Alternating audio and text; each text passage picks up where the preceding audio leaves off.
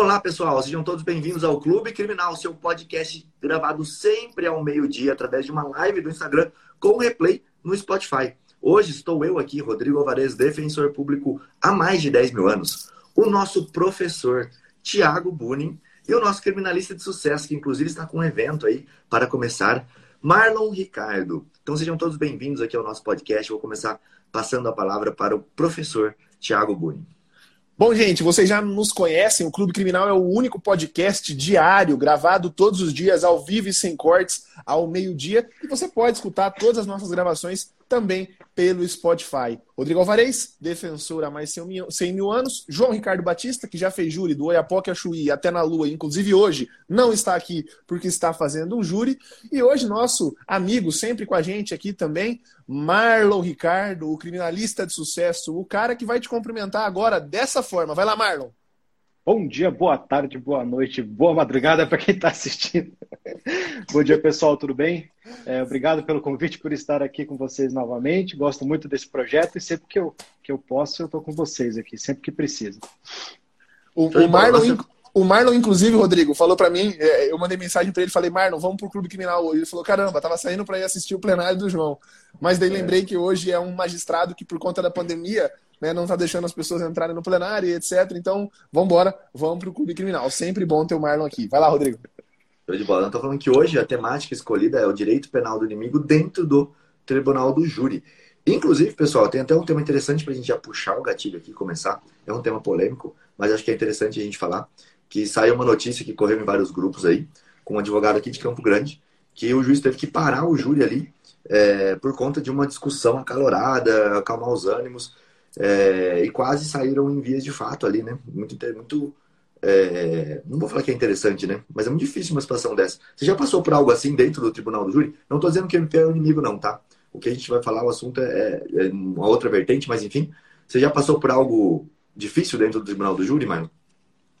Já passei por falta de educação do promotor, já passei por ofensas ao meu cliente, uma exaltação de vozes ali, mas nunca chegou ao ponto que chegou nesse caso de quase chegar às vias de fato ali. No máximo uma exaltaçãozinha, mas aquele, aquele ponto do é, medição de poder, né? Vai o promotor levanta a voz, você levanta a voz, porque ele está testando para que o, o, o, jurado olhe e consiga ver quem tem mais força e quem tem menos força, né? Até por uma questão psicológica. Mas de chegar a esse ponto de extremismo nunca, nunca aconteceu, felizmente. Comigo, não sei, com você já aconteceu alguma coisa, Thiago? É, no assim? plenário, assim? não, é, Rodrigo, mas em audiência já aconteceu, tá? Eu tive uma situação que foi bastante importante para mim no decorrer da minha carreira. Eu sempre conto ela em aula para os alunos de como lidar em alguns momentos né, com essa situação. A gente pode comentar mais à frente ainda mais, talvez, sobre esse caso, porque esse caso talvez é, não permitiria outras formas de reação. Mas eu tive uma situação numa audiência em que, no calor dos debates, é, audiências presenciais, naquela época que se faziam audiências presenciais, né? É, o promotor por debaixo da mesa me deu um chutinho na canela. me deu um chutinho na canela, assim, no pé e etc. E falou para mim: fica quietinho, doutor, fica quietinho e etc. E aquilo me subiu na. Só que alguma coisa, né? Naquele momento, o, o, o, o anjinho e o diabinho, né? O diabinho falou: vai para cima do promotor, bate na mesa, levanta, vira o um copo de água. E o anjinho falou para mim: fica quieto e olha para o juiz. E eu olhei para o juiz. E o juiz percebeu aquilo, estava vendo tudo aquilo, né? É, e na hora que eu olhei para o juiz, só de trocar olhares com o juiz, o próprio magistrado já fez uma grande retaliação né, ao promotor ali, colocou o promotor no lugar dele e aquilo mudou completamente o cenário da audiência. O promotor praticamente não podia mais perguntar nada naquela audiência, quase todas as perguntas dele eram indeferidas, e eu podia ali sentar na mesa na sala de audiência que ia estar tá tudo bem. Então é muito importante também, ainda que esteja no calor, você sentir o termômetro e tentar de alguma forma ver qual é a melhor forma de reagir àquele momento. Show de bola. Eu tive um caso bem interessante, que eu já postei, foi até um uso que viralizou bastante, é, inclusive, eu acabei de lembrar que eu esqueci de postar. Prometi numa outra live que eu ia postar o júri que eu falo que o cara é um monstro. No começo da fala, eu acabei esquecendo. Mas enfim, vamos voltar para esse primeiro. Eu estava fazendo uma sustentação e o caso ele envolvia assim é, é uma situação bem difícil familiar, da, não minha, né, mas do, dos envolvidos ali da vítima. A vítima que faleceu tinha acabado de ter um filho. A esposa estava no no hospital ali para ganhar nenê, tinha acabado de ganhar nenê, o nenê nasceu prematuro, a esposa estava na UTI e o cara estava no bar bebendo. E eu comecei a falar que isso não era uma postura de um pai correto, né? Que isso não era uma postura de uma vítima. O que, que ela estava fazendo no bar bebendo, enquanto a mulher e a, a filhinha dele, recém-nascida, estariam umas duas ali, uma incubada, uma na incubadora e a outra na, na UTI, né? Precisando de, de esforços. E como isso era muito acalorado e a família inteira é, estava ali sentada, uma pessoa levantou no meio da plenária e falou assim: Eu não vou mais assistir essa palhaçada, gritando de dentro do plenário. E nesse momento estava o Rodrigo, o estoqueiro, estava assistindo, ele estava filmando. E ele conseguiu filmar exatamente esse momento. Cara, e aquilo assim, foi um banho de água fria, fria para mim dentro do júri. Foi uma situação completamente inesperada, que quebrou a minha linha de raciocínio. Eu me senti mal, porque eu estava tocando num ponto que era difícil. Depois eu vi, vinha saber pela esposa do réu, também não sei se isso é verdade ou não, que a mulher só estava lá no tendo bebê prematuro porque tinha levado uma surra dele. Se eu soubesse essa informação antes, ela teria mudado o resultado do júri, com certeza. É, porque o, o réu foi pintado como uma. A vítima foi pintada como uma pessoa boazinha. E no fundo, se isso aconteceu, ela não era tão boazinha assim. Mas enfim, uh, isso me deu um mal-estar muito grande dentro do plenário tribunal do júri. Porque essa pessoa, quando ela levantou e gritou isso, as outras pessoas começaram a levantar e começaram a sair. E os jurados começaram a olhar aquilo. E ficou uma cena muito constrangedora. No momento em que eu estava no ápice da minha fala, os jurados já indo levando assim já comigo ali naquele pensamento, mas isso da mesma forma que quebrou a, a minha emocional ali, que eu falei, nossa, será que eu passei do limite? Acho que todos os jurados pensaram da mesma forma. E aí eu fiquei pensando assim, imagina como não foi para esse advogado ali, até para o promotor também, né? Essa discussão, esse ânimo acalorado ali. É... Não sei. Não sei o que vocês acham aí desse. O que vocês fariam numa situação dessa também? A situação dele, eu acho que a reação dele à fala, porque não sei se você teve acesso ao áudio, uhum. eu, vi o, eu vi o áudio da, da, da audiência, e a reação dele à fala do promotor, para mim, foi excepcional, porque o promotor realmente falou que o cliente dele era um assassino. E ele tem que fazer isso mesmo. Eu não sei, porque eu não estava lá, eu também não estava sentindo a raiva, o estresse, a situação que, que aconteceu lá. Eu não sei se seria algo controlável ou não, né? Mas o que ele falou e o fato dele ter reagido para mim foi 10. Como foi a reação, eu não estava lá, eu não tenho como saber exatamente como estavam os dois lados, né? Bem-vindo, doutor. Doutor Bruno também chegando aí para a nossa conversa. Bruno. A doutora é, mandou mensagem aqui, falou que a doutora Flávia não está conseguindo responder, então talvez ela teve um imprevisto, talvez a gente tenha que colocá-la para outro dia, mas vamos continuar nesse tema que eu vamos achei continuar. muito é, interessante aqui. Nesse, nesse caso, né, uma das coisas que a gente percebe ali na, na, na, na no áudio é que a briga toda começa quando o promotor faz uma parte na fala do advogado por conta de uma estratégia argumentativa que o advogado usou naquele momento, que foi de fazer uma comparação da condição é, é, pessoal do cliente defendido por ele com a condição tanto dele, advogado, quanto do juiz e quanto do próprio promotor, com os atores né, daquele processo. É, muita gente, é, eu vi muita gente criticar talvez essa forma de, de, posição do advogado, mas ele, ele se manifestou nas redes sociais, eu percebi isso, doutor Alex, é, explicando, justificando que aquela comparação feita por ele só foi utilizada, ele só entrou né, naquela linha de argumentação porque antes disso o promotor teria utilizado uma linha de argumentação no sentido de que, olha, é, eu tenho duas armas registradas e o sujeito tinha uma arma sem registro, tinha uma arma ilegal, tinha uma arma irregular. Quem quer ter uma arma para sua própria defesa, registra essa arma, né, tem ela é, de forma legal, de forma regular. Então, é, é, é, o advogado só entrou nessa comparação por conta de uma comparação feita anteriormente. Né? Eu acho que essa é a, é a é questão crucial, essa é a principal questão a ser discutida. Porque quando os ânimos exaltam, ninguém se controla, ninguém, ninguém se segura. Eu acho que o principal é entender como que as pessoas, como que o promotor e o advogado chegaram nisso e por que, que chegaram nisso, né? O pessoal falou que não estava entendendo o contexto, só para contextualizar, saiu em todas as mídias, tá? Só para vocês entenderem. Promotor e advogado quase saem na mão durante júri e precisa e polícia precisa ser chamada. Eu acho que não foi chamada a polícia, eu não sei, não estava lá. Mas enfim, a gente está falando de. O tema hoje era direito penal do inimigo. É, e aí a gente começou a falar de causos, assim, por conta desse, desse ponto. Claro que não é, não é essa a enfática que a gente tinha no início aqui, mas a gente começou a falar de situações inesperadas que aconteceram no júri. E não sei se o Brunão também tem alguma coisa a acrescentar, mas só queria colocar mais uma que aconteceu comigo. É um promotor que era muito meu, que é muito meu amigo. É, a gente morava inclusive junto e a gente brigou feio no tribunal do júri por conta de, da mesma situação, por conta de salário. Que aí ele falava que ah, o Rodrigo fala que o réu não tem dado, mas olha o salário da defensoria como é. E aí quando ele falou isso, eu falava, ah, não, velho, você quer falar do meu salário? É, olha o salário da promotoria. É porque na verdade foi assim, ele comparou o salário da polícia com o salário da defensoria.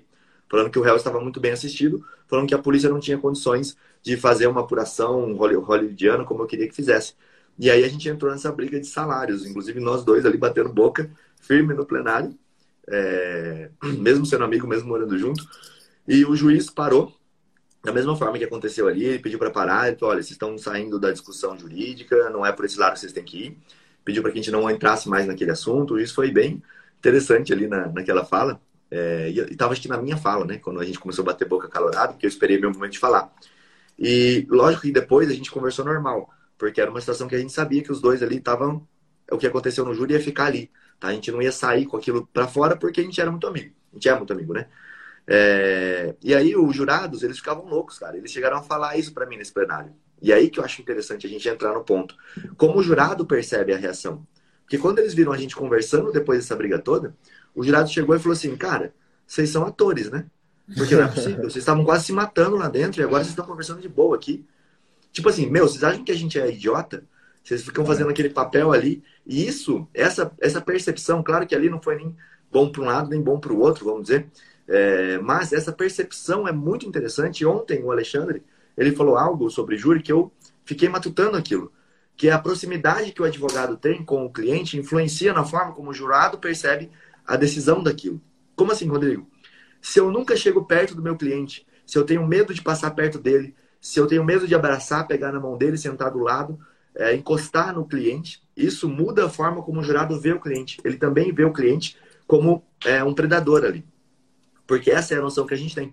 É só você ver quando os presos passam para ir nas audiências, lá na cidade que eu morava antes, em Bauru, é, os presos eles passavam pelo meio do corredor do fórum, todos algemados, formando uma filinha indiana de, de roupa laranja. E aí o que acontecia? Todas as pessoas, quase sem exceção, inclusive advogados e advogadas, encostavam na parede e seguravam a respiração para que os, os presos pudessem passar pelo meio, como se eles fossem pular, atacar, morder alguma das pessoas que estavam passando ali. A, a visão era mais ou menos essa. Estou passando com um cachorro raivoso. E talvez a fala do Alexandre, do Alexandre, do Alexandre ontem me fez refletir sobre isso. Quantas e quantas vezes eu não pensei e fiz isso, né? Fui lá abraçar o meu o réu que estava ali. Vou falar o meu réu, o Thiago não gosta que eu use essa expressão, mas o meu réu que está ali sentado, sendo julgado junto comigo. Quantas é o advogado possessivo, é o defensor possessivo, né? Meu réu, vai. Exato. E não fui abraçar o, réu ali. E talvez isso seja muito interessante por esse ponto de vista, por essa ótica, né?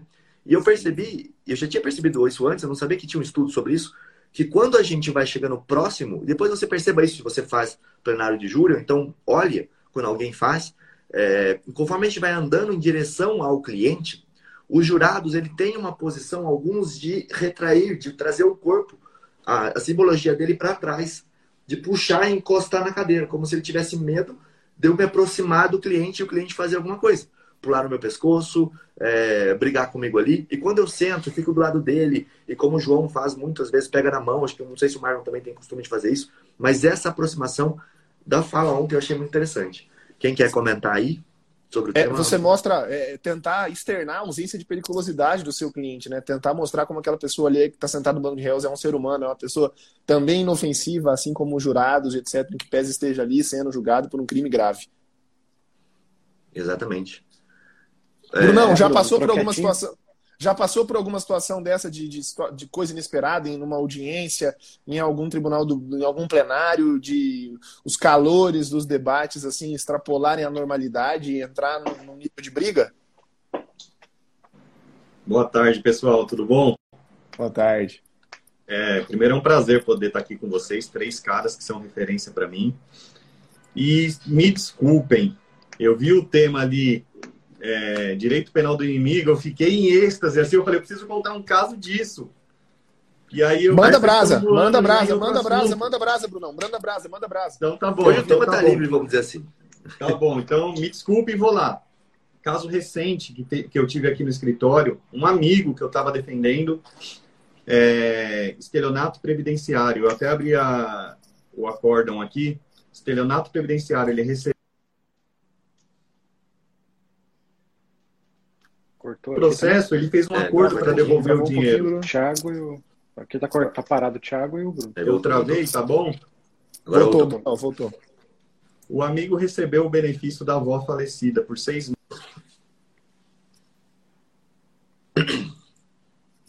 Cortou Tá, de que pena, deu mais uma travadinha. Bem na hora da história. Eu odeio quando acontece isso, porque faz o efeito Netflix, né? Na hora que a pessoa vai contar o que aconteceu, voltem amanhã para o nosso capítulo. Isso é bom, isso é bom. Fica todo mundo, fica todo mundo esperançoso querendo, querendo ouvir a história do Bruno aí. Escola João Kleber Exato. de segurar a audiência. já já a gente vai, já já ele volta aí.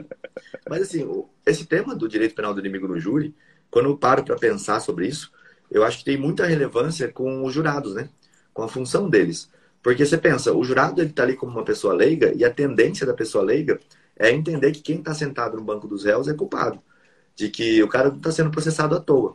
E quando o promotor usa essa fala, isso é, na hora atrai essa, essa ideia, né? De que, pô, eu tenho que condenar pela pessoa do que ele é e não pelo que ele fez.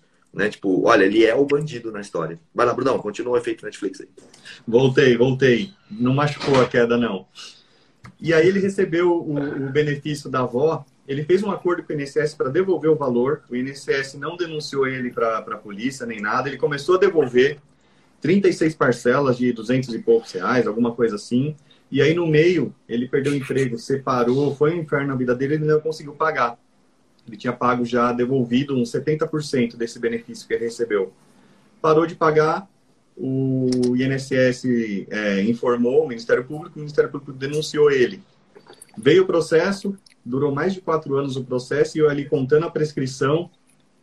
Aí foi para a NPP, o promotor fez a proposta, inclusive dizendo assim: muito provavelmente, ele já havia confessado, tá?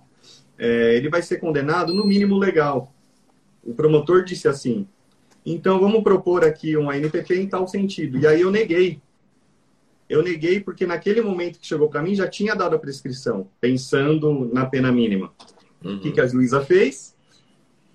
Quatro anos e oito meses de pena Aumentou o tempo. em estelionato previdenciário. E aí ela usou essa questão do direito penal do inimigo, dizendo que ó, é, a culpabilidade dele é alta em razão da intensidade do dolo, revelada em diversos atos para a consecução do crime. E aí ela foi aumentando, assim, aí eu usei do direito penal do inimigo, né, dessa tese no recurso, o Ministério Público Federal concordou que a pena deveria ser o mínimo legal. E aí baixou para o mínimo, peticionei no processo, informando a prescrição, acabou. Então, Mas foi o tribunal que mudou a decisão são dela? maravilhosos. Oi? Foi, o- foi o tribunal que mudou a decisão dela? Foi na Justiça Federal e aí o tribunal reformou, Tribunal Regional Federal aqui de São Paulo. Cara, que show. O... Para quem não sabe, pessoal, o direito penal, vou dar uma de professor Tiago agora. Direito penal do inimigo, criado por Jacobs. Ele prevê a velocidade do direito penal cada vez mais rápida, se atingindo uma exclusão de direitos e garantias do réu para que o processo seja célere. E você então estabelece um inimigo da sociedade e contra ele eu coloco todo o peso do Estado sem lhe dar todas as garantias inerentes. É mais ou menos por aí, Tiago? Ai, que bonito! Rodrigo, eu Thiago. gosto. Rodrigo, eu gosto mais, né? Eu não tô travando, não, né? Tá me ouvindo Não. bem, né? O pessoal perguntou aqui se eu troquei o provedor de internet, né? Ontem eu tava fazendo. Ontem eu que abri a live com o Alexandre, a live caiu três vezes, cara. Eu tive até que produzir prova documental perante o Rodrigo de que não era um problema da minha internet, de que era algum problema do Instagram. Tava batendo 313 megas, né? É, aqui entre- entregue, eu provei pro Rodrigo documentalmente, né? Olha aqui, Rodrigo, tá boa a minha internet. Rodrigo, eu, go- eu gosto muito mais do que o Jacobs, a crítica do Zaffaroni nesse livro aqui, que chama O Inimigo do Direito Penal. Que ele vai pegar justamente todas as ideias pensadas pelo Jacobs na norma de direito penal do inimigo e vai dizer: olha, é, o direito penal do inimigo nada mais é do que uma criação de uma exceção, do que o afastamento de toda a regra pensada no direito penal, e hoje em dia a gente fala também no processo penal do inimigo. Então, eu afasto as regras do direito penal e do processo penal para tratar como forma de exceção, para tratar, é, é, para trazer um regramento, para criar algum tipo de exceção para aquele caso em concreto, por ser aquele caso um caso muito grave, um caso muito reprovável. Quando Jacobs pensou isso e Zaffaroni veio fazer a crítica, pensavam-se, por exemplo, né, no, no, nos terroristas, nos crimes de terror e etc. Né? Hoje em dia, eu, eu sempre cito que o direito penal do inimigo, né, é, o, o novo inimigo do direito penal é o criminoso de colarinho branco, são os políticos, são os grandes empresários, porque são justamente nesses casos que a gente vê algum tipo de exceção. Quer ver aí uma possibilidade de direito penal do inimigo, de processo penal do inimigo, é, que a gente teve muito divulgada nos últimos tempos? Foi quando o Supremo Tribunal Federal voltou a admitir a execução antecipada de pena. Era para prender o pessoal lá da Lava Jato, né?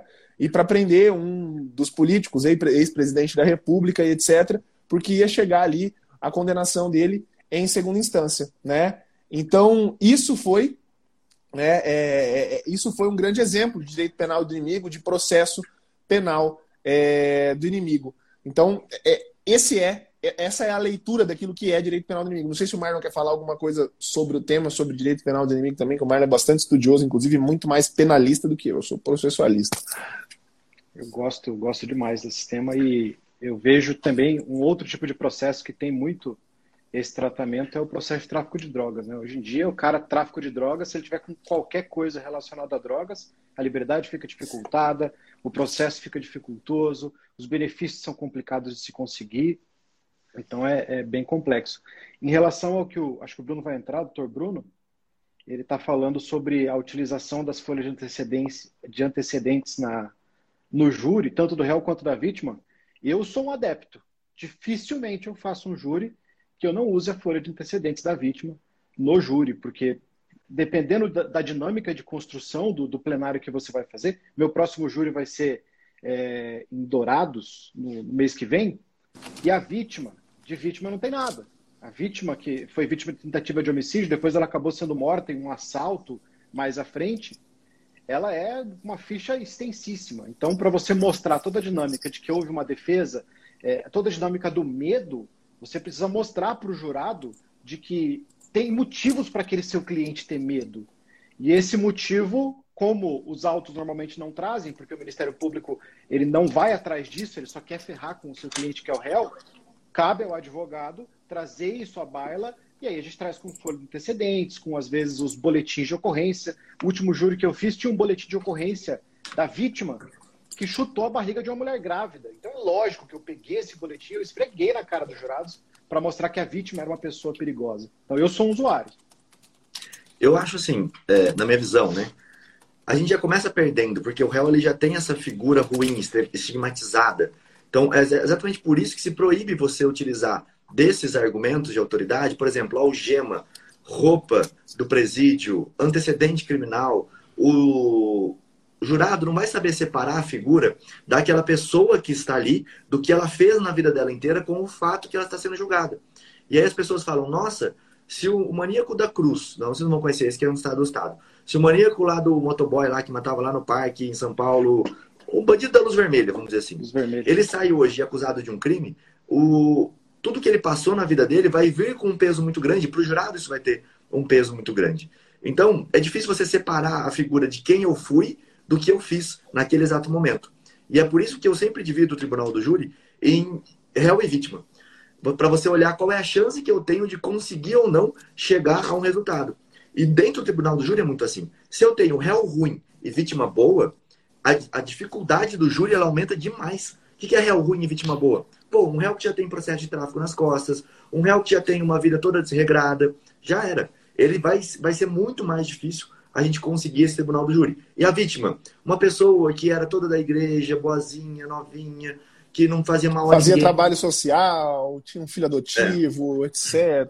É a visão da sociedade, né? Esse é difícil você conseguir alguma coisa. Claro que dá, tá? Você vai ter que fazer várias manobras, mas você tem que ter isso na sua cabeça. Se a figura ficar réu ruim, vítima boa, é difícil. Se a gente tem os dois ruins, réu ruim, vítima ruim, vai depender de quem mostra quem era pior, para você ter uma situação de igualdade ou não. E aí, aí eu vou entrar no conceito do Bruno. Pô, falar das folhas de antecedente nesse caso, para defesa vai ser essencial.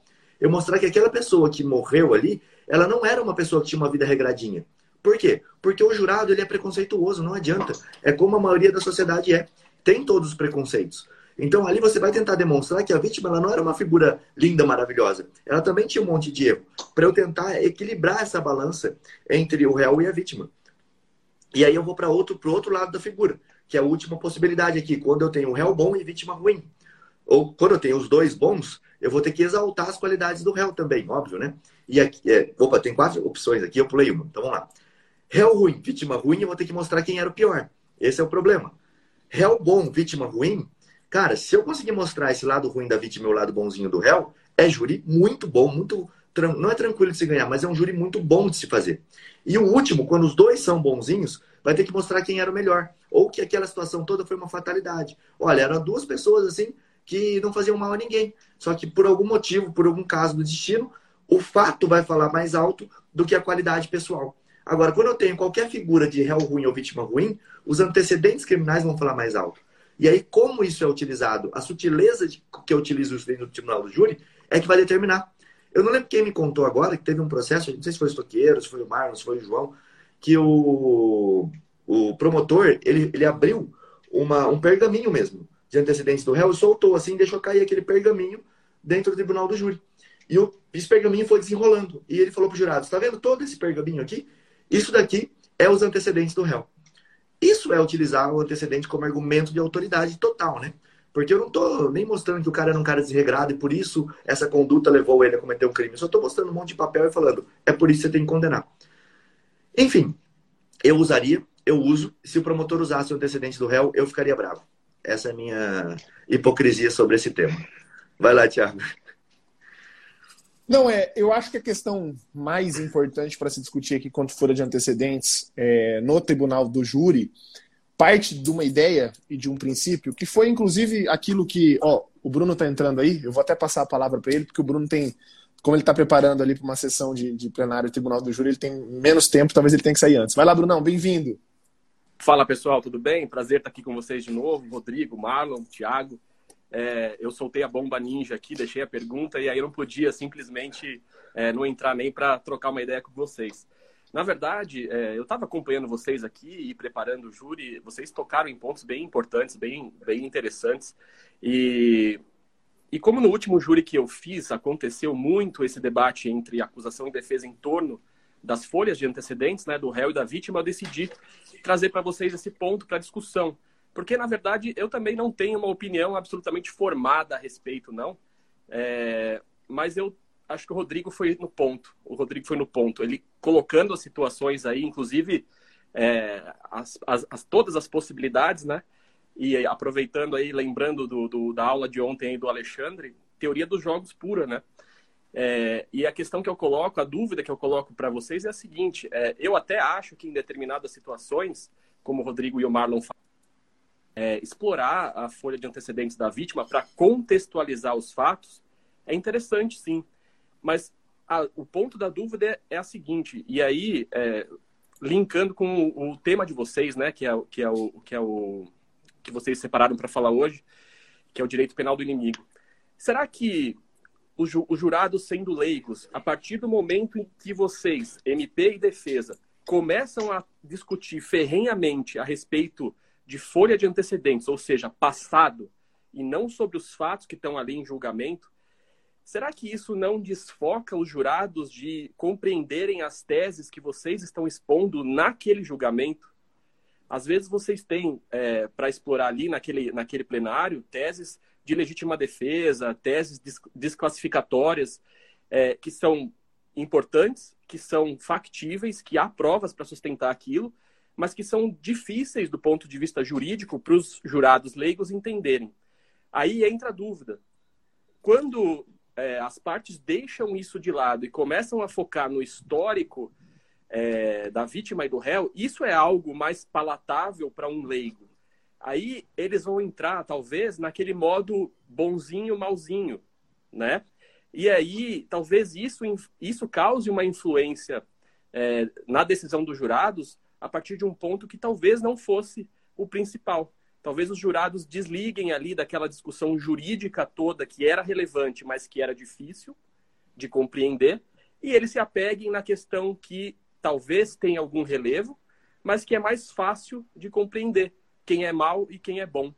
Então, resumindo tudo, é, será que quando a defesa começa a explorar a folha de antecedentes da vítima, ela mesma, defesa, não atrai para dentro do plenário é, o direito penal do inimigo? Porque aí o, o MP vai em cima também na, na, na, na, questão da vida pregressa do réu. E aí, de novo, questões simbólicas, como o Rodrigo falou hoje o Alexandre falou ontem, é, a gente tem ali alguém que, acho que foi o Rodrigo que falou agora, acusado, né? Que já entra preso, que já entra numa situação complicada. E aí, se a discussão ficar nisso, até que ponto não seria prejudicial para as teses da, da defesa, para as teses jurídicas da defesa? Então, a, o meu raciocínio, a minha dúvida e as minhas reflexões sobre o tema passam por esses pontos. Não tenho uma posição absolutamente formada, até porque eu nunca fiz júri como parte, então acho difícil demais decidir quando abordar isso ou não, mas é o que eu observo aí da minha cadeira de juiz. Ô, Tiago, você lembra, só para poder pensar assim, a proibição ela é uma construção jurisprudencial, né? É uma construção jurisprudencial. Era isso que eu ia falar. É uma construção jurisprudencial que se baseia no seguinte norte: é, não é o jurado quem vai apreciar alguma questão relacionada à dosimetria da pena, onde incidiria um antecedente ou uma reincidência. Essa questão de fixar a pena fica a cargo do juiz togado. Então, por isso, esse não seria um dado que teria que ser trazido ao plenário, que poderia ser trazido ao plenário para o jurado. E aí ela incidiria numa vedação muito parecida, seria algo muito análogo a, por exemplo, o uso de algemas, né? porque é algo que pode ter um efeito sobre o sensor do jurado acerca da periculosidade daquele sujeito. Né? Então, a construção jurisprudencial saiu mais ou menos dessa visão. Não é o jurado que vai apreciar se o sujeito tem antecedente ou é reincidente, e isso cria no jurado uma sensação de periculosidade do agente, né? É, assim como o uso de algemas. Então faz, faz, foi feita uma interpretação nesse sentido. É construção jurisprudencial, sim. Né? Até queria pensar assim, Bruno, o que, que, você, que, que você, rapidamente, né? eu sei que você tem pouco tempo, o que, que, você, que, que você enxerga dessa construção, assim, antes de te responder aquela pergunta do que, que a gente pensa né, quando lançar a mão ou não desse argumento? É, aqui o Bruno acadêmico, tá, por favor, não o Bruno juiz, o Bruno pensando alto aqui com a gente. Sempre deixando claro e não querendo se deixar comprometido de alguma forma. É. Voltou? Voltou, voltou, Bruno. Que... Então, mas eu não entendi a sua pergunta, Thiago. É, não. O que, que você pensa sobre essa decisão é, jurisprudencial que falou, olha, não pode ser mencionado o antecedente do réu no plenário? Foi uma decisão isolada, lá, acho que em 2019, depois já houveram outras decisões da STJ falando, pode sim usar, tá? Olha, é, eu, eu, eu não, não, não, não enxergo essa vedação de forma absoluta. Acho que, estando nos autos e fazendo parte do que está discutindo no caso, é, não vejo como vedar a menção à vida pregressa do réu. Agora, a questão é você coibir de alguma forma, é, se houver necessidade, um excesso de linguagem a, a, a, esse respeito, se o juiz vislumbrar que com isso é, a, a, possibilidade de cognição do jurado está sendo atrapalhada de alguma forma, entendeu? Talvez valha o juiz ali é, fazer uma pausa e fazer algumas, alguns esclarecimentos a respeito do que significa isso, de, de quais são os efeitos é, de uma folha de antecedentes, de condenações, Concordo. do que está sendo julgado ali. Talvez algum tipo de esclarecimento, mas impedir é, a utilização desse dado no plenário, eu não vejo, não vejo como possível, não. Eu, eu, eu concordo. Uma pergunta. Agora eu quero jogar o Bruno na fogueira aqui, mas se puder responde, senão não. Num caso desse, que tipo assim, promotor e advogado quase saem na mão, os dois eles se pegando. Qual você acha que tem que ser a postura do juiz ali? O juiz tem que interromper tudo, chamar a polícia? O que, que você faria se acontecesse uma situação maluca dessa dentro de um plenário? Olha, eu tive uma situação maluca que fugiu do controle, que eu tentei coibir de todas as formas e, e eu vi que as coisas não iam parar, iam chegar é, quase às vias de fato. Eu tive uma solução ali que na, na hora funcionou. É, ao invés de ficar tentando é, interromper os brigões ali, eu fiz o contrário. Eu peguei os jurados, levantei e saí do plenário. Fui para a sala secreta junto com os jurados e deixei eles lá. Deixei eles lá brigando. Acabou a plateia, entendeu? Acabou o palco. Uhum. E aí, é, depois eu deixei os jurados lá fora, na, na sala secreta, retornei pro, pro plenário, e aí eles tinham parado de brigar. E aí conversei com eles ali calmamente e, e deu certo. Depois o, o negócio continuou. Agora, é, eu tenho uma postura no plenário de, de permitir as discussões. Eu não, eu não fico interrompendo, não. É, eu acho que, que as partes são é, capazes de, de, estabelecer ali os limites. É, ali é o momento de influenciar os jurados e isso se faz por, por várias formas. Né? No júri a gente tem mais liberdade a respeito disso. E então não vejo como o juiz tenha que ficar bloqueando discussão, não. Até porque a gente tem que deixar isso claro aqui. Os jurados são leigos, mas os jurados não são bobos, né? Então, é, as partes têm que ter muito respeito com a inteligência dos jurados, porque eles, eles percebem também né, que algumas discussões é, são incisivas porque são complexas, são incisivas porque ali estão discutindo coisas importantes, mas também percebem quando algumas discussões é, são excessivas, desrespeitosas, e aí isso até afasta a conexão que se estabelece aí entre os jurados e, e as partes. É, é, o, o, o, doutor Augusto até fez uma comparação aqui, Bruno, que eu acho que é até um elogio. Ele falou: ó, juiz argentino, deixa o jogo seguir. É isso aí. Né? Em vez de ser aquele juiz brasileiro que fica dando cartão amarelo, parando o jogo inteiro, parece futsal, de tanto que para o jogo de futebol. Acho que essa é a melhor conduta. Né? O Alexandre ontem fez uma. É, fez uma, uma, se adjetivou aqui de uma forma, né, que também achei bem legal. Olha, eu não sou um juiz curioso, eu não sou um juiz que fica perguntando, é. perguntando, perguntando se as partes eu não, não pergunto no prova... plenário. Eu não é. pergunto no plenário. Eu abro direto também.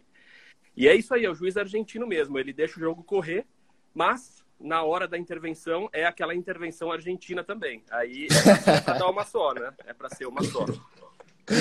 Seria é, é, é, intervenção, é o juiz argentino com a intervenção italiana, né? Vai no. no Exato. No... É aquela que as partes até ficam, as partes ficam até surpresas, assim, né? O juiz está praticamente ali hibernando, de repente vira um, um urso, né? é isso eu, aí, não o que o Bruno falou eu acho bem legal, Pessoal, porque assim. É, eu vou pedir licença para vocês, claro, eu vou claro. continuar ouvindo aqui, mas eu vou tocar aqui que a gente vai dar início aos trabalhos daqui 10, 15 minutos, tá bom? Vai lá, Brunão, bom trabalho, cara. Vou tirar você aqui, Brunão. Valeu. Augusto, bota o Augusto para dentro aí, Rodrigo. Vamos, hoje está bem legal, participação de muita gente. Augusto, entra aí. Esse, puxando enquanto o Augusto está entrando, esse negócio do, do usar a ficha, a gente tem que tomar muito cuidado para não parecer hipócrita. Então, se o promotor bateu nas antecedentes do cara o tempo todo e você vai contra o fato de que ele bateu nos antecedentes do cara, não tem lógica você ficar usando os antecedentes também. A gente não pode passar para o jurado uma posição de hipocrisia, porque isso vai acabar pesando contra nós. Mas é uma decisão assertiva em cada caso. Né? Não tem, é difícil você conseguir fazer as duas coisas. O promotor usar e você usar também. Vai ser um pouco difícil. Mas dá para fazer também. Por exemplo, você bater que o, o promotor. O Augusto falou que não vai poder entrar. Você bater que o promotor não poderia usar porque ele estava falando de fatos passados, ele, ou que ele está usando porque ele não tem provas daquele fato, então ele está usando isso como subterfúgio para poder sair do, do argumento, e quando você vier usar, você dizer, não, eu já falei de todas as provas do caso, agora eu só estou mostrando para Vossas Excelências de que o meu cliente tinha razão para ter medo do fulano não era um desconhecido, era alguém que já tinha uma passagem criminal, já era conhecido no bairro como alguém é, muito ruim, como alguém muito mal, como um assassino, como um ladrão, como um brigão ou coisa do tipo. Então, dá para a gente fazer o equilíbrio, mas é uma coisa a ser decidida caso a caso. É o que a gente estava falando, que o Gustavo, que é um defensor aqui do júri, fala muito, é como eu vou pintar a cena. E você tem que conseguir entender, não, não é um pintar de vou fazer algo errado, mas como que o jurado está vendo aquela tela que está sendo pintada no tribunal do júri. E isso é extremamente importante. Por quê? Olha só, se eu vou lá e utilizo e falo um monte de mal da vítima e começo a querer rebaixar a vítima, só que aquilo não vai, não vai pegar legal naquele plenário, eu acabei com o meu plenário, acabei com a minha credibilidade. Então, talvez não é interessante falar do cenário da, do antecedente da vítima. É muito pontual o negócio. E aí, não quero é, falar assim, tipo, ah, as pessoas ali naquela cena que a gente começou falando deveriam fazer diferente. Não é isso. Mas o advogado e tanto promotor também, todo mundo ali, é difícil você controlar o seu ânimo, mas a gente tem que ter cartas para situações inesperadas. Então a gente tem que saber que situações inesperadas acontecem, principalmente dentro do plenário.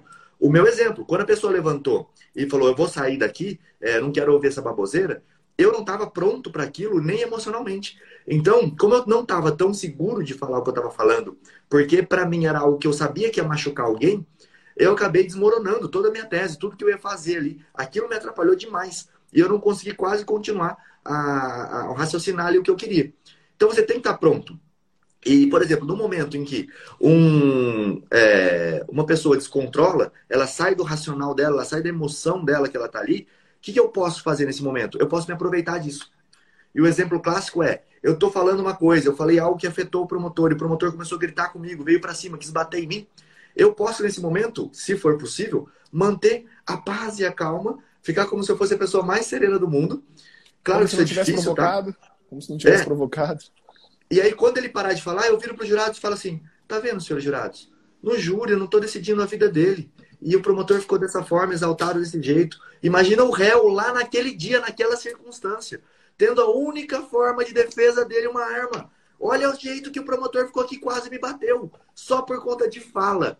As pessoas perdem a razão, as pessoas perdem o emocional e a gente não sabe qual vai ser o resultado. Olha aí o juiz tendo que intervir, tendo que parar, tendo que pedir para a pessoa se acalmar. E olha a situação do meu cliente. Naquele momento, uma pessoa que, como eu já disse, não tem a instrução do promotor, não tem a situação financeira, tem muito, é, tem problemas diferentes, né? Talvez o problema financeiro dele seja maior e aí ele precisa tomar outras atitudes, mas enfim, se o promotor estoura nesse momento, por que que meu cliente não pode estourar em um outro momento? Claro, aqui a gente não chegou a, cometer é, nenhum crime, ele não chegou a bater no meu rosto, mas talvez se não houvesse uma intervenção, talvez eu pudesse tomar um soco. Sei lá, entendeu? Tipo, é, é claro que isso é difícil, mas isso é treinável. Você não espera o que pode acontecer. Mas, por exemplo, a partir do que aconteceu com o Alex, eu posso olhar para isso e falar: hum, olha o que aconteceu com o Alex, isso pode acontecer comigo no plenário. Se acontecesse, o que, que eu faria? Opa, eu posso fazer isso. E no meu caso que eu fiz isso, que foi uma estratégia que eu vi num livro, de você irritar o promotor a ponto dele explodir, e aí você utilizar a explosão do promotor contra ele mesmo, falando: olha, ele sai do, sai do, do, do Da eixo. casinha. É, Do eixo. eu fiz isso num crime de feminicídio, para mostrar que, olha, o réu explodiu porque a vítima contou para ele que foi traída. E aí, naquele momento específico, ele perdeu toda a razão dele, só que ele teve uma injusta provocação. Assim como eu acabei de injustamente provocar o promotor, por exemplo. E ele explodiu. Só que as consequências dessa explosão dependem de pessoa para pessoa, vai variar ali. E aí eu acho que isso é o, é o bonito. Só que como eu estava preparado e eu estava querendo tirar o promotor do sério, e no júri que eu fiz funcionou, porque eu sabia que ele ia sair do sério, e eu chamei a razão pro meu lado e falei, doutor, por que, que o senhor está gritando? Eu não estou gritando! Eu falei, o senhor está gritando agora. Está desrespeitando sua regra aí que você fez no começo, que era que a parte só poderia ser pedido para o juiz, você está me interrompendo. Por que perder a calma? Calma e elegância, doutor. Aí acabou, mas é uma situação assim. É isso que eu tô, quero reforçar, tá? Eu estou falando de um ponto de vista de fora, olhando numa situação que eu preparei no meu tribunal e claro que ali não foi algo preparado. Nenhum dos dois esperava aquela reação. Foi uma reação natural, né? É, vocês... Uma coisa Pensa. que eu acho muito importante, né? Certamente todo mundo, né? Todo mundo que atua, né? promotor, advogado e etc., e até juiz, no momento que acontece algo inesperado, ninguém está preparado para o inesperado. O inesperado ele é inesperado, você não esperava, né? Então a, grande circunstância é saber como reagir, é conseguir respirar e ter 10 segundos de, de, é, de pensamento, né? Nem sempre no júri isso vai ser vai ser possível. O advogado ali, quando sofreu essa intervenção, segundo ele explicou que no Instagram estava nos últimos cinco minutos de fala. Mas você tem que se preparar para isso. Né? Você tem que estar preparado para saber como reagir. Eu tenho certeza, tenho certeza, que você, depois que passou por alguma situação inesperada, numa delegacia, numa audiência, num plenário do Tribunal do Júri, depois, na hora que chegou na sua casa, pensou: eu podia ter reagido de outra forma eu podia ter feito tal coisa, minha reação seria melhor se fosse da outra forma, né? E normalmente, né, é porque essa sua reação, e aí é um livro que vale todo mundo ler, ele te ajuda de várias formas, e aqui vou trazer ele, que é o do Daniel Kahneman, o Rápido e Devagar, né, que ele explica os seus dois sistemas, o S1 e o S2, é porque na hora do inesperado você deixou o S1 reagir, e você tinha que acionar o seu S2.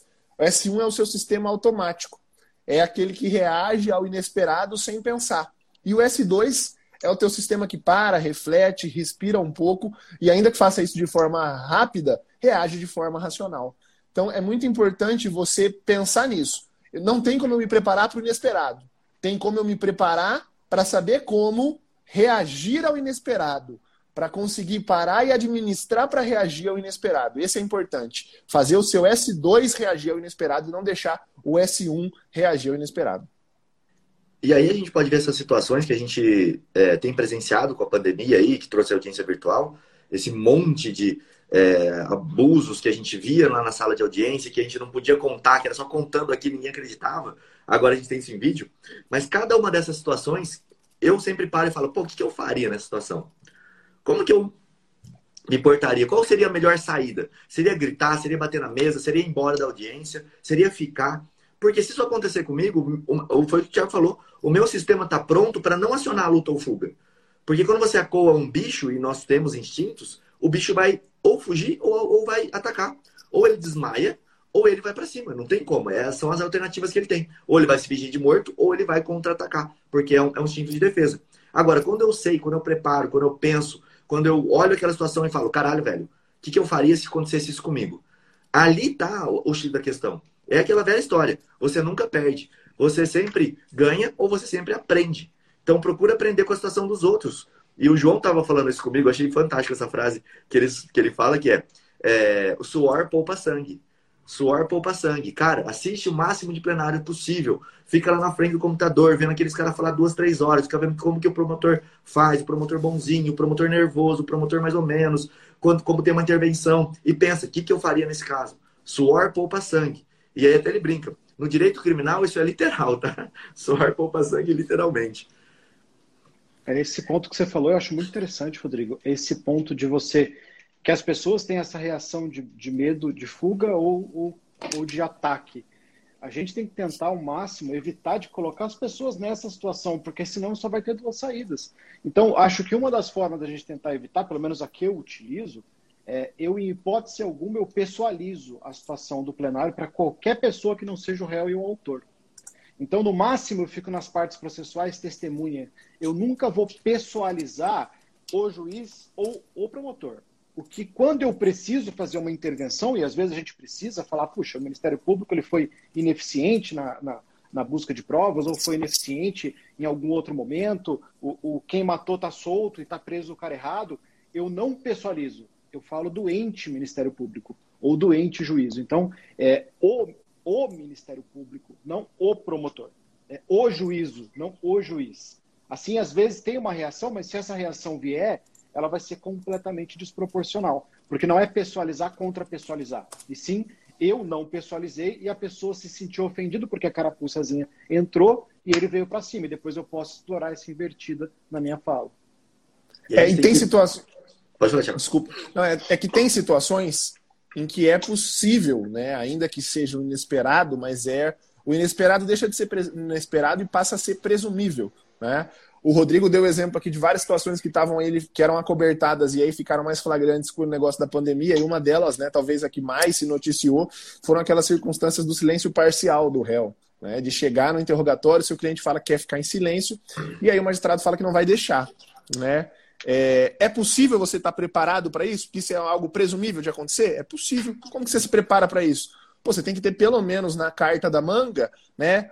As várias decisões que o STJ proferiu aí durante a pandemia, reconhecendo que era possível o direito ao silêncio parcial. Então, essa é uma, uma forma de você estar preparado para isso. Isso você tem que ter como carta na manga, né? Para estar tá pronto ali no momento, em um momento de debate nisso na audiência, o magistrado pode até cercear o direito do teu cliente de falar mas vai ficar consignado lá na ata, no termo de assentada, que o advogado impugnou aquela circunstância com fundamento na decisão do STJ proferido no HC número tal. Então é possível você né, estar reguardado dessa forma. Eu tenho, assim como o Marlon sempre fala, né, e eu gosto de, de, de, de dar pai às coisas, a primeira pessoa que eu ouvi falar em kit flagrante foi Marlon Ricardo. Tá? Primeira pessoa que eu ouvi falar em kit flagrante foi o Marlon. Né? A gente, todo mundo usa hoje essa expressão do kit flagrante. Eu tenho o meu kitzinho de audiência. E no meu kitzinho de audiência tem algumas decisões lá que são importantes. Por exemplo, né, essa decisão do silêncio parcial. Por exemplo, a decisão do reconhecimento pessoal, né, que o STJ falou que mesmo nas audiências precisa respeitar o artigo 226. E eu tenho o meu kitzinho de sustentação oral, hoje eu vou fazer uma sustentação oral, que ele fica aqui do meu lado, que são algumas jurisprudências que eu posso lançar a mão sempre que eu estou fazendo sustentação oral. Olha só o tamanho né, do kitzinho. Olha aqui, Marlon. Meu kitzinho sustentação oral. E com um post-it daquelas que eu posso tirar de forma mais urgente na hora de fazer uma tentação oral. Fica aqui do meu lado. Fica é um pronto. livro, né? Não um kitzinho. É, um kitzinho, um kitzinho, um kitzinho. Vai lá, Marlon. Vai lá, sou, Rodrigo. Eu sou adepto a não arriscar. Eu mostrei agora aí que eu tenho duas audiências semana tive uma audiência complicada semana passada. Normalmente tudo que eu preciso está bem aqui na minha frente. Então eu não, não, não arrisco eu ter um branco no meio da audiência, eu não lembrar de uma decisão, eu não lembrar de um artigo, não lembrar de alguma coisa. Então tá aqui, ó, aquilo que eu mostrei, o artigo 367 do CPP, do CPC, o artigo 360 do CPC, se o cara for discutir alguma coisa com o registro em ata, tá aqui o 210 da incomunicabilidade, se ele for encher o saco por alguma coisa, tem um HC é, relacionado ao promotor poder perguntar, tem tudo, fica tudo aqui justamente para estar ao alcance da minha visão. Se eu precisar fazer uma argumentação oral ali, não tem risco, porque a gente está. Esse processo que eu fiz a audiência, que foi aquele que eu acabei colocando no Reels, que eu tive um problema com o promotor, inclusive, meu recurso, é, minhas razões recursais, contra razões recursais, possivelmente eu vou citar o Tiago, porque o Tiago tem uma fala nos livros dele a respeito do contraditório não ser algo assim para o Ministério Público, e o Ministério, o promotor já constou em ata que ele pediu impugnação do interrogatório, porque o cara se recusou a falar com o Ministério Público por falta de contraditório. Né? Mas voltando, é, a audiência é complexa, é um processo de 3 mil páginas. Então, se eu for ficar contando com a minha memória, a gente já está fugindo totalmente do assunto, né? mas contando com a minha memória para fazer uma audiência dessa, não tem como. Eu não coloco assim em papéis, até é, é interessante fazer, Thiago, porque eu evito de ficar com isso aqui na minha frente. Mas eu entupo de post-it. Meu computador está entupido de post-it aqui. Olha só, é, eu tenho um, um, do, ponto... um dos post-its, rapidinho, um dos post-its mais legais que o Marlon tem, ele posta foto direto desse post-it. O que está escrito nesse post-it, Marlon? Daqui a um ano você vai se arrepender de não ter começado hoje. Exatamente. Mas então, daqui a um ano é esse aqui, ó. O desenho da filha dele. Fala aí, Rodrigo. Não, eu queria dar duas dicas aqui. A primeira é com relação a isso que você falou, eu tenho uma estratégia. O Marlon falou, saiu, mas a gente está com um tema livre, a gente puxou um gancho e foi levando, então não tem problema. A estratégia de interrogatório parcial, tá? eu acho que é uma estratégia que você pode fazer melhor. Eu não sei, e eu acredito que vai ser para o lado da advocacia, como os tribunais vão decidir sobre isso. Então eu posso chegar na audiência, e isso eu compartilhei somente com o pessoal lá do nosso grupo do Criminal na Prática, tá? É, compartilhei isso lá dentro, agora eu vou compartilhar com vocês. Você chega na audiência já preparado, que nem o, o Thiago falou, e você pede, Excelência, o réu ele quer falar somente, responder somente as perguntas da defesa. Se o magistrado falar, não, doutor, ou ele fica silêncio em tudo, ou ele é, responde as perguntas é, de todo mundo. Beleza, ótimo. O juiz pode fazer isso? A gente sabe que lá no artigo fala que ele tem o direito de não responder as perguntas que lhe forem formuladas. Esse é o problema, porque o artigo ele é literal e fala que a pergunta vai ser formulada. Maravilha. Qual é a estratégia, então, que eu posso adotar? Doutor, ele não vai falar, não vai responder MP nem magistratura, tudo bem? Tudo bem. Não, ele vai responder, doutor, eu não, eu não aceito. Você tem o primeiro caminho, que é tentar uma nulidade futura, pedir para constar em ata. Doutor, preciso que conste em ata o meu requerimento para que ele exerça o direito dele e a sua negativa. Maravilha. Qual que é o ponto 2 que eu posso fazer a partir daí para não perder o interrogatório e não arriscar um direito do meu cliente se eu quiser, tá? E aí você fica à vontade para fazer do jeito que você quiser. Eu posso falar, então tudo bem, doutor, eu posso conversar com o meu cliente então um pouquinho antes dele falar? Pode. Você pega e fala, olha, todas as perguntas que lhe forem feitas pelo promotor e pelo juiz, você fala, essa pergunta eu não quero responder. E acabou o problema. E ele vai virar e vai falar, essa pergunta eu não quero responder, essa pergunta eu não quero responder, essa pergunta eu não quero responder. Se o juiz bater na mesa e ficar bravo e falar que ele não pode fazer isso, aí você vai esfregar o código na cara dele. Fala assim, olha, ele tem direito de não responder as perguntas que lhe forem formuladas. Porque aí você consegue as duas formas de interrogatório parcial. Pelo menos você garante que ele faça, que ele fale alguma coisa ali dentro. Tá? Se aí o juiz negar, opa, tem uma nulidade mais profunda ainda. E aí você vai sempre pedir para constar em ata. E aí o que você vai me falar é, tá bom, Rodrigo, mas o juiz nunca consta em ata. O Tiago tem dois artigos sensacionais que ele sempre cita aí, de constar em ata. É, é você não vai tá, conseguir tá, tá lá no meu feed, tá lá no meu feed, não vou conseguir lembrar agora, mas tá no meu feed, eu prometo postar logo depois do story. Mas eu queria trazer mais um. A resolução do CNJ que determinou a videoconferência, se eu não me engano é 340, mas eu já olho aqui o número dela, no artigo 17, ela fala das audiências por videoconferência. Ela vai falar o seguinte: da ata da audiência em meio virtual deverá constar. E aí, se a gente vai lá no parágrafo 2 do artigo 17 da resolução, que eu já vou falar, fala assim: antes da assinatura e publicação da ata, o magistrado deverá disponibilizá-la às partes para que manifestem na gravação se estão ou não de acordo com o seu conteúdo.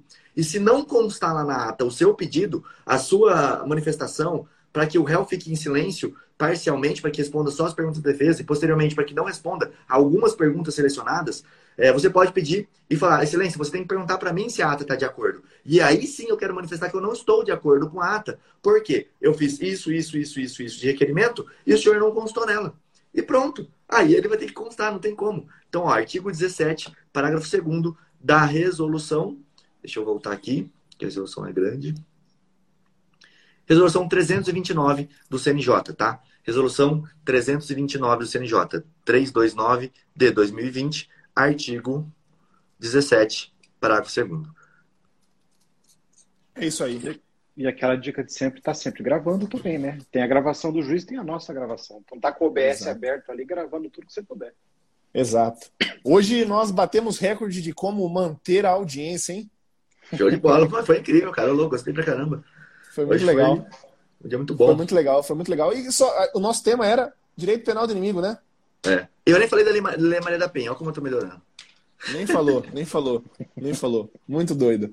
Beleza, galera, valeu. É Show de bola. Aqui em cima, ó, clique na flechinha, siga todo mundo. Brunão, eu fixei o dele ali, ó, criminal, underline E, underline prática, tá? Quem quiser acompanhar um júri hoje, vai lá, você acompanha pelo Microsoft Teams, hein? Vai ser bem interessante essa, essa maneira de participação. Vamos lotar a sala do Bruno lá é, vai ganhar, bater o recorde de mais pessoas na sala dele. Começa a partir da uma hora, acho que deve estar começando agora, inclusive. Pessoal, valeu, quero agradecer a presença aí do Marlon, que topou o desafio de vir aqui, ao Tiagão, ao Bruno 1, ao Bruno 2. Bruno 2 é brunomiranda.adv. Deixa eu colocar o Bruno aqui também, aqui, ó. brunomiranda.adv para vocês poderem seguir aí, tá? É, o Marlon e todo mundo, segue todo mundo, enfim, tem muito conteúdo legal para vocês. Muito obrigado, pessoal, e até amanhã. Pode falar, tchau. Valeu, tchau, tchau. Um abraço, pessoal. Tamo junto. Obrigado, Marlon. Boa tarde para todo mundo. Até mais. Valeu, valeu, valeu.